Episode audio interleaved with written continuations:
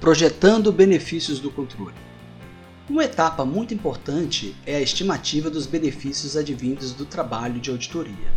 No TCU, são os débitos, multas, economias, ganhos ou melhorias decorrentes da ação do tribunal, sendo a materialização da eliminação dos efeitos negativos decorrentes da implementação das medidas propostas.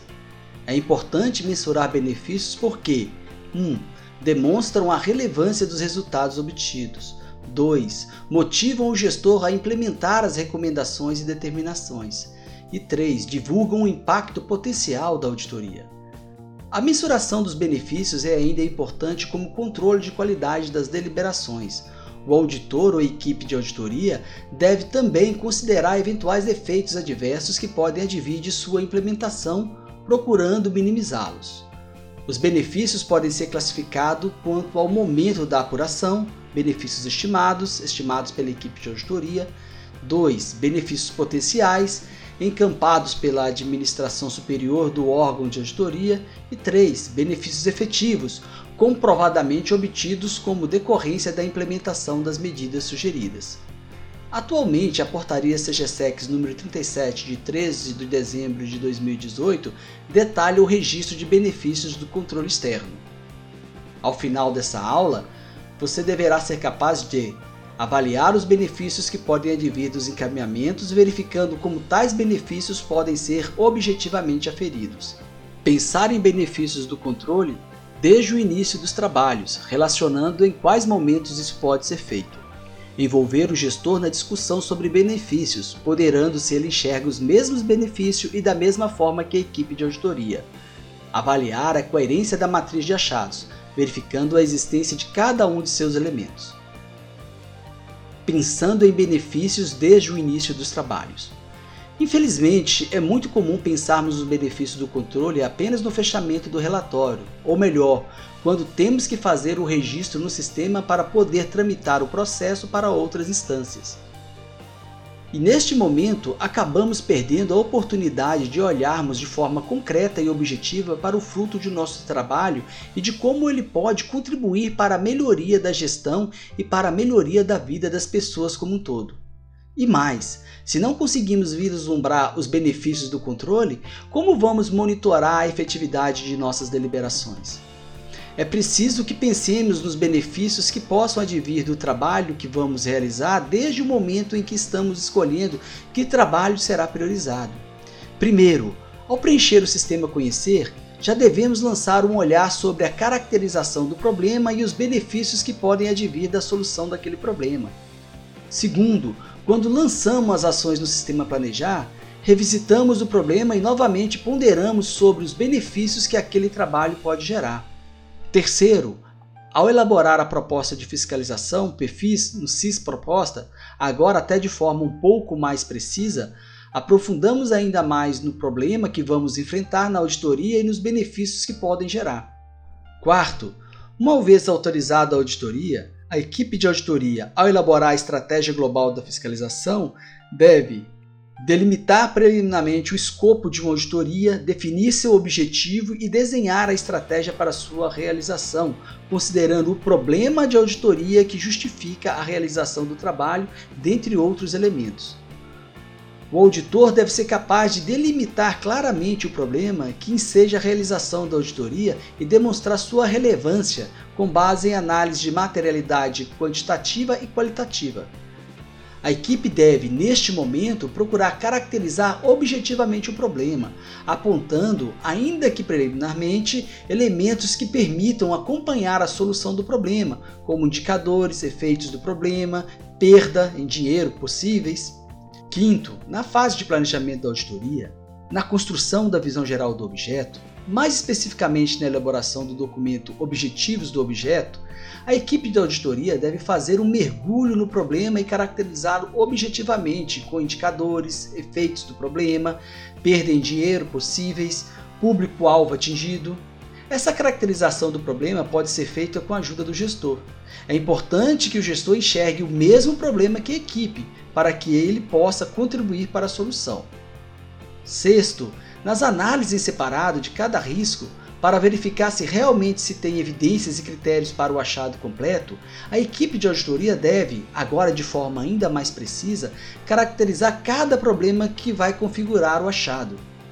Na matriz de achados, para cada achado, a equipe de auditoria deve caracterizar o problema, suas causas, seus efeitos e eleger alguns sinalizadores que possam caracterizar a solução do problema, que, na maioria das vezes, está no desaparecimento dos seus efeitos. Assim, o monitoramento das deliberações do TCU passa a ser para verificar não se formalmente determinada deliberação tenha sido cumprida, mas se ocorreram benefícios efetivos das ações de controle, ou seja, se o problema foi solucionado. Elegendo sinalizadores, indicadores de benefícios efetivos. Retomemos nosso exemplo da auditoria nas obras de construção de creche. Conforme visto na aula anterior, a equipe de auditoria chegou ao seguinte achado. Devido ao edital de licitação para a construção da creche, devido ao edital de licitação X para a construção da creche X apresentar requisitos incompletos para participação e habilitação, deixando de conter os elementos X conforme determinado no artigo X da Lei Y, ocorreu a contratação da empresa ABC sem que ela possuísse capacidade técnica e financeira para cumprir o contrato, contrariando o disposto no artigo X da Lei Y, o que levou ao descumprimento do contrato XYZ e ao abandono da construção da creche X, impactando no aumento dos custos em X reais, o que vai de encontro às cláusulas X do contrato firmado e ao artigo X da Lei Y. Na matriz de achados teríamos então situação encontrada. Contratação da empresa ABC sem que ela possuísse capacidade técnica e financeira para cumprir o contrato, contrariando o disposto no artigo X da Lei Y. Efeitos: descumprimentos do contrato XYZ, abandono da construção da creche e aumento dos custos em X reais, o que vai de encontro às cláusulas X do contrato firmado e ao artigo X da Lei Y. Causa: edital de licitação X para a construção da creche X apresentar requisitos incompletos para a participação e habilitação, deixando de constar os elementos X conforme determinado no artigo X da Lei Y. E, conforme sugerimos anteriormente, para tratar a causa, foi proposto dar ciência aos gestores das falhas que constam no edital para que isso não se repita em licitações futuras. Para mitigar os efeitos, foi proposta a determinação a. A administração para que instaure processo administrativo com vista a apurar a falta da empresa por descumprimento contratual. B. A elaboração de um plano de ação para a retomada da construção das creches.